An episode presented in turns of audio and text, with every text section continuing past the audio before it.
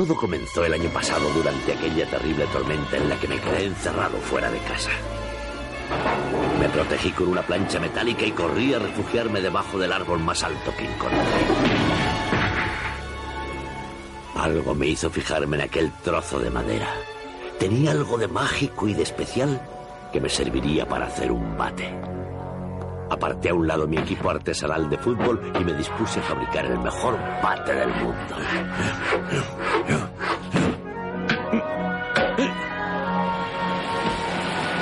Homie, ven a la cama. Homer, vuelve al garaje. Y aquí lo tienes, hijo.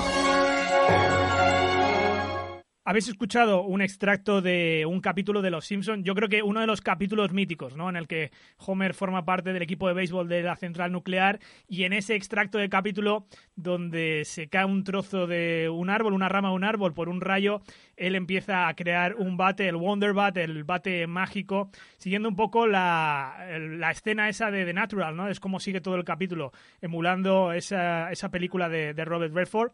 Así que hoy vamos a hablar de los bates, sí, vamos a hablar de los materiales a petición de un oyente, además una petición de hace unos cuantos años, de Ignacio Fernández. Y vamos a iniciar un serial de lo que son los materiales, de lo que son las herramientas que se necesitan para jugar a este deporte del béisbol, que parece algo muy básico, pero bueno, lo mismo no es tanto, porque encierra siempre muchas curiosidades este tipo de cosas. Así que hemos traído a alguien que siempre nos cuenta muchas curiosidades y nos explica las cosas con, con pizarra y libro de texto. Ese es Antonio Gil. ¿Qué tal, Antonio? Muy buenas, ¿cómo andáis? Vamos a hablar de los bates. Así que cuéntame cuáles fueron los primeros bates cuando se inventó este deporte, allá por mediados del siglo XIX, porque por entonces tenían diferentes tamaños, eran incluso más largos e incluso, Antonio, tenían diferentes formas. Sí, además que que muchas veces pasamos por alto la verdadera importancia de, bueno, pues de este utensilio, ¿no? Eh, la gente que, que no sabe lo que es el béisbol muchas veces se refiere a este deporte como el, el juego ese del bate, ¿no? Y por eso el bate yo creo que es, bueno, pues eh, junto con la pelota, el, el, gran protagonista de lo que es eh, este deporte. Y, y, es muy curioso porque, como tú comentabas, eh, yo creo que es uno de los objetos que más ha ido evolucionando dentro de lo que es la historia de, del deporte del béisbol en general. Bueno, pues los primeros bates, como, como bien comentabas, datan un poco de, de, finales del siglo XIX, de 1890, 18, esa década de lo, de, del 1890 más o menos, ¿no? Y por aquella época, bueno, pues se trataban de bates que, que tenían una forma muy similar a lo que es el guante, si es que se llama guante y si no, que cualquiera de nuestros oyentes más experto que yo en este sentido me corrija, del guante de, de cesta punta. Eran unos bates que tenían como forma un poco de, de hoz, ¿no? Eh, con una curvatura en la parte, en la parte superior, y es que cuando lo inventaron, eh, bueno, pues eh, los diseñadores de aquella época eh, consideraron que esa forma abombada, por decirlo así, de, o, o, curva del bate en la punta, hacía que al golpear la bola, la bola deslizase, rotase con mucha más fuerza y con mucha más velocidad y por tanto llegase, llegase más lejos, ¿no? Estamos hablando de, bueno, pues de una época en la que evidentemente los deportistas de entonces no tenían las condiciones físicas de los deportistas de hoy en día y por tanto intentaban buscarse las mañas de hacer de, del bate su mejor amigo para, bueno, conseguir golpes mucho, mucho más lejanos. Posteriormente, ya eh, en lo que es el siglo XX, a principios de, de 1900, eh, la compañía Spalding, que muchos la conocerán más por los balones de, baloncesto que, que, por lo que es su, su relación con el, con el béisbol, bueno, pues eh, dio forma a, a, un bate mucho más similar al que tenemos, al que tenemos hoy en día, con una forma eh, un tanto distinta, no, no tan, bueno, pues como, como no tan forma de botella de Coca-Cola, ¿no? Con esas curvas, sino bastante más recto, pero con un añadido muy importante que era lo que en ese, en ese momento llamaron eh, el mango de, champiñón. Y el mango de champiñón era colocar al final del bate, en la parte por la cual eh, el bateador agarra, agarra el, el, palo, por llamarlo de alguna forma, eh, una pequeña forma de champiñón para que no resbalase y el impacto pudiera ser mucho más fuerte y mucho más, mucho más libre. Y de ahí en adelante, bueno, pues el bate en sí mismo ya fue evolucionando hasta lo que conocemos hoy en día, que, que, bueno, que aunque parezca simplemente un palo con un mango para golpear una pelota, eh, tiene detrás una, una, obra de diseño y de ingeniería espectacular. Has mencionado algunas de las innovaciones a lo largo de la historia, sobre todo cuando este deporte era más joven, el bate plátano, has mencionado el bate champiñón, se ha intentado innovar en este respecto, pero ya a día de hoy tenemos un bate regulado tanto en peso como en dimensiones, en largo y en diámetro, regulado por la MLB y luego en otras dimensiones y en otras características por otras instituciones como pueda ser la NCAA o las instituciones que regulan el béisbol en high school o béisbol infantil. Justo, no, no hay una medida exacta para, para el bate de béisbol, es decir, cada jugador tiene cierta libertad para decidir eh, las medidas y el peso de, su propio bate, pero siempre dentro de unos parámetros. Eh, por decirlo de alguna forma para que todo el mundo nos entienda, el bate en su parte más fina no puede, perdón, no puede tener más de 7 centímetros de diámetro y en su parte más ancha, que es la parte de, bueno, más alejada de la mano con la que en teoría se golpea, se golpea la bola, no puede superar los 11 centímetros. Estamos hablando de que, como muchísimo, un bate de béisbol de grandes ligas puede tener un peso de un kilo trescientos, un kilo cuatrocientos, pero que lo normal es que estén por debajo, por debajo del kilo. Estamos hablando de, bueno, 950 gramos aproximadamente sin llegar a, a lo que es el kilo en sí. Y que está hecho de madera, es decir, las, las grandes ligas obligan eh, por norma a que todos los bates sean, sean de madera. No así en la en, bueno pues en ligas locales o, en ligas como comentabas de instituto o de o la NCA la liga universitaria en la cual el bate el material del bate que se utiliza es el metal que bueno eh, ayuda a que el impacto eh, con la bola haga que ésta salga despedida muchísimo más lejos eh, la madera que se utiliza en grandes ligas normalmente viene a ser madera de fresno eh, pero bueno, también hay otras, otro tipo de, materiales que, que va en función de los gustos del jugador, eh, como es madera de acre, incluso eh, algunos jugadores han llegado a utilizar bates de bambú. si tú miras un, partido de béisbol y, sobre todo hoy en día con, con, todas las facilidades que tenemos en cuanto a retransmisión, podrás ver que muchísimas veces el jugador al golpear la pelota, el bate tiene incluso tendencia a curvarse. Bueno, pues esos son los bates más, por decirlo así, más blandos, ¿no? Los de los de este los de este material que comentábamos que, que es el bambú. Y como, como cosa curiosa, el comentar que, bueno, lo que, lo que os decía de que en la NCA, en la liga universitaria, en la liga de institutos se utilizan bates de metal y en, la, en las grandes ligas no, eh, Big Papi, eh, David Ortiz, David Ortiz, mítico jugador de, los Red Sox, en su última temporada en grandes ligas, algunas veces llevaba un bate de metal a la práctica de bateo y era impresionante ver cómo salía despedida la bola incluso fuera, fuera de los estadios, ¿no? Y esa es, yo creo que la gran diferencia entre un bate de madera y un bate de metal. Yo creo que muchos de nosotros tenemos metido dentro de la cabeza cómo suena un bate de madera y cómo suena un bate de metal. Vamos a escucharlo. Un bate de madera es así. Y así es un bate de metal. Antonio, has explicado la diferencia entre los bates de aluminio y los bates de madera, qué efecto tienen en la bola, pero qué diferencia hay dentro de las propias maderas, porque vemos que generalmente se utiliza el fresno, el arce también, y eh, has comentado el tema del bambú. No te voy a pedir una explicación física porque probablemente en cuanto al, eh, a, lo que es el material en sí, la diferente madera, el diferente árbol, hace un efecto diferente eh, en la bola, pero así una explicación general, ¿qué me puedes decir por qué eligen unos jugadores fresno, otros arce, otros eligen bambú? Yo creo que básicamente el motivo principal es un poco el peso del bate, la ligereza o no de, la madera pensemos que cuanto mayor, mayor sea el peso del bate, eh, el jugador tiene que hacer menos fuerza con sus brazos para golpear más lejos más lejos la bola. Sin embargo, bueno, pues por el tipo de swing que tienen unos u otros jugadores, hay jugadores que, que son más de, de, un swing mucho más explosivo y por lo tanto un bate más ligero les, bueno, les favorece a, hacer su, su, gesto a la hora de batear, ¿no? Y también entra en juego un apartado que, que viene a ser a lo mejor un poco más eh, tema de manías o, tema de no supersticiones, pero pero sí, bueno, pues eso, manías de, de cada jugador. Y es que unos u otros materiales tienden más a romperse en función de, la potencia con la que se impacta con la que se impacta la bola.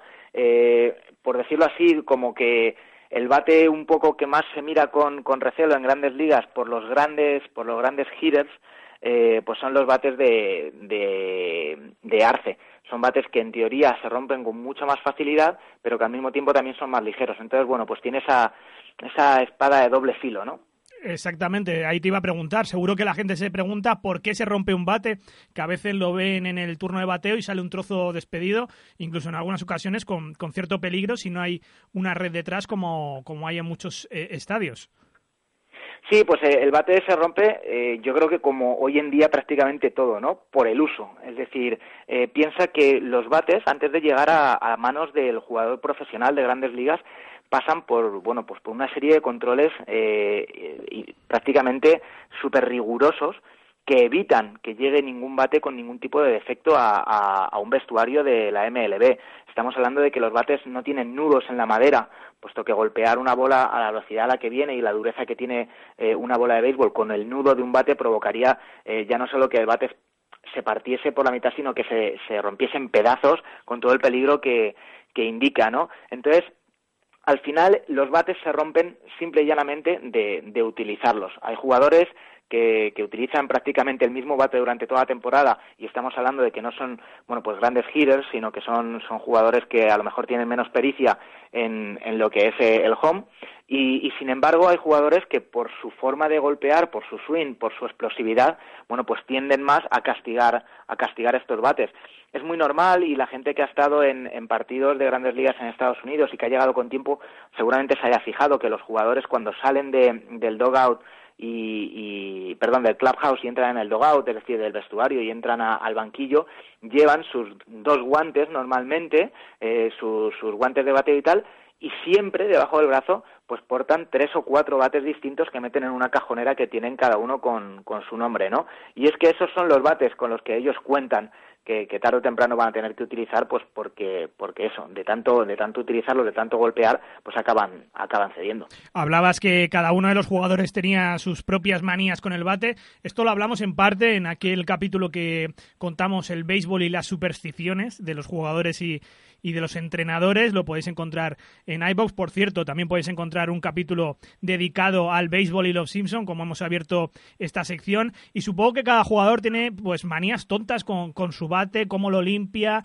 Y luego, obviamente, hay bates que, que son famosos porque han hecho el home run número tal o han hecho cierto récord y están en el Salón de la Fama. Y también tenemos eh, bates de coleccionista, que son los bates autografiados.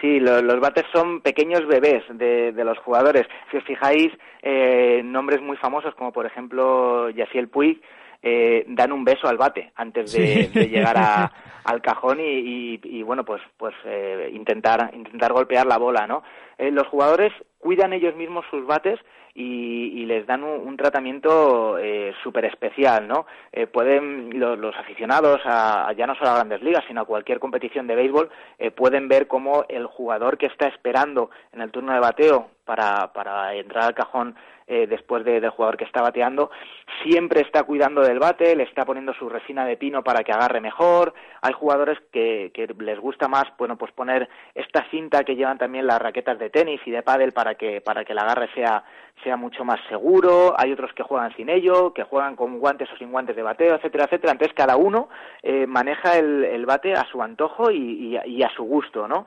Y, y, lo que tú comentabas es que, bueno, pues después de, que un bate ya ha cumplido con su función, muchísimas veces se convierte ya no solo en un objeto de coleccionista, sino también en un objeto histórico. Es decir, el Salón de la Fama del béisbol está repleto de bates que, bueno, que han sido los protagonistas junto con el jugador en sí mismo eh, de momentos claves en la historia, en la historia del deporte y que, y que por el hecho de estar en el Salón de la Fama se convierten en objetos incunables e intocables pero que si no estuvieran ahí, bueno, pues por el, por el mero hecho de estar firmados por el jugador en, cuestión, bueno, pues alcanzan cifras astronómicas en subastas y, en páginas de, venta de productos eh, en Internet. Muchas veces cuando los jugadores regalan, eh, sobre todo a chavales que están muy cerca de los vestuarios, muy cerca de los banquillos, eh, muy cerca del dogout, sus bates, pues que a lo mejor ya están más viejos o, que ya no utilizan, esos chavales no son conscientes de bueno pues de, lo que tienen entre manos no y de que a lo mejor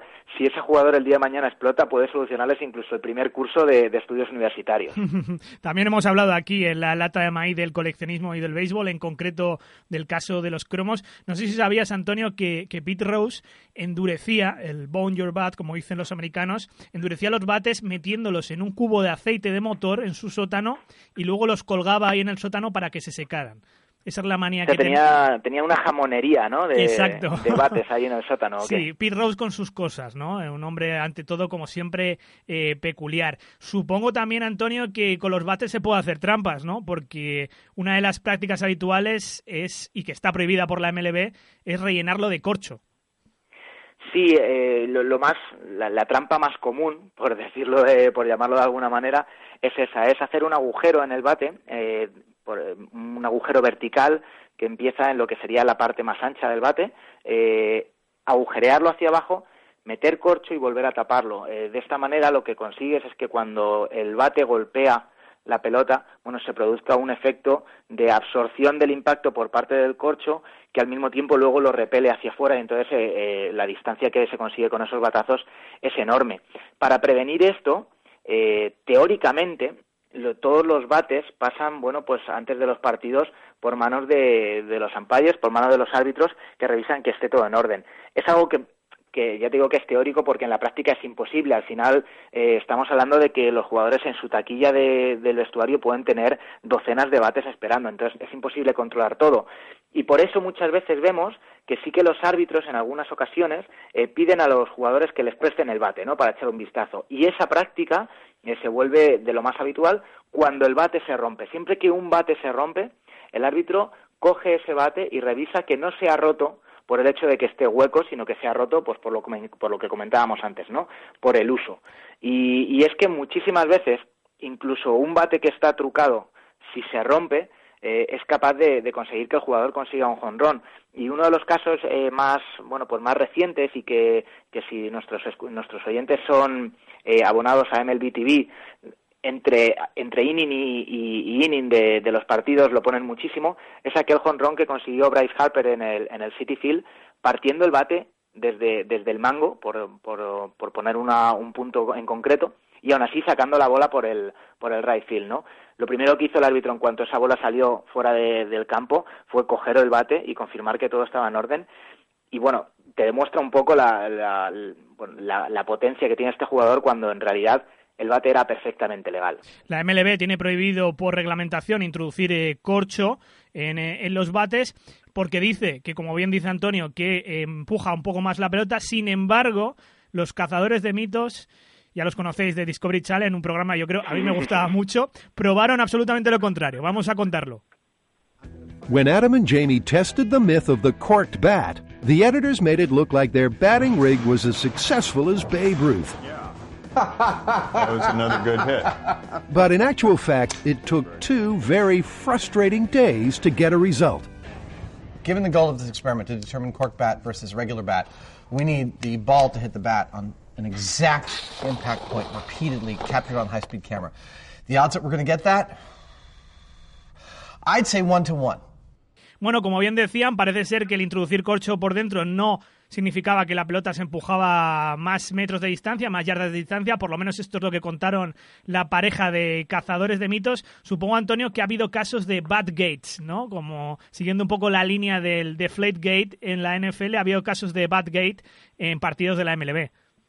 Sí, ha habido muchísimos, muchísimos casos y, incluso ahora mismo me, me pillas eh, fuera de juego en, este sentido porque soy muy malo con los nombres en ocasiones. Hubo un jugador al cual le cazaron con dos bates eh, irregulares en un mismo partido. Los árbitros le expulsaron y se quedaron los bates como muestra para luego poder bueno pues presentarlo ante ante la MLB como prueba en el caso de que se pues que, que se quejaran por esta por esta expulsión. Y dos jugadores que estaban en el banquillo y que no iban a entrar eh, en el campo durante ese partido eh, fueron al vestuario, levantaron el falso techo del vestuario, subieron y por lo que es ese falso techo entraron en, la, en, el vestuario de los, de los árbitros y se llevaron esos dos bates que tenían, que tenían como prueba. Es decir, estamos hablando de, algo que realmente puede marcar la carrera de un jugador. Pero esto es de película prácticamente, vamos. Es, esto es de la gran evasión. Faltaba Pelé y Silvestre Stallone por ahí. Es un Batgate en toda, en toda regla, vamos. Esto es para contar la historia directamente en, el maizal en Iowa, casi. Se lo podemos decir. Buscaré, buscaré el nombre del jugador y te lo pasaré para que, en la próxima lata de maíz lo comentes. Esto yo creo que Pepe La Torre puede montar un, un capítulo de un maizalenario al, respecto. Bueno, hemos contado el bate, la primera de las herramientas básicas que se necesitan en el deporte de la pelota, en el béisbol. Así que siguiente capítulo, yo creo que vamos con el otro elemento absolutamente necesario en este deporte, Antonio, que será la pelota. Bueno, creo que, es un, elemento muy importante también, ¿no? Exactamente. Nos vemos hasta la próxima. Una cosilla, chicos, que antes de, antes de que, de que me vaya. Enhorabuena porque soy muy, muy seguidor de, de Paul Auster. Enhorabuena por el especial que, dedicasteis a Paul Auster y, el béisbol, que cualquier aficionado de, del béisbol estará, estará encantado de, hacer realidad leyendo estos libros. Pues me alegro mucho, enhorabuena sobre todo al equipo de Picheos Salvajes y a Héctor Pérez que nos contó lo de Paul Auster la semana pasada y seguiremos con el club de lectura que como veo tiene muchos aficionados. Gracias Antonio, un abrazo. Un abrazo, hasta luego.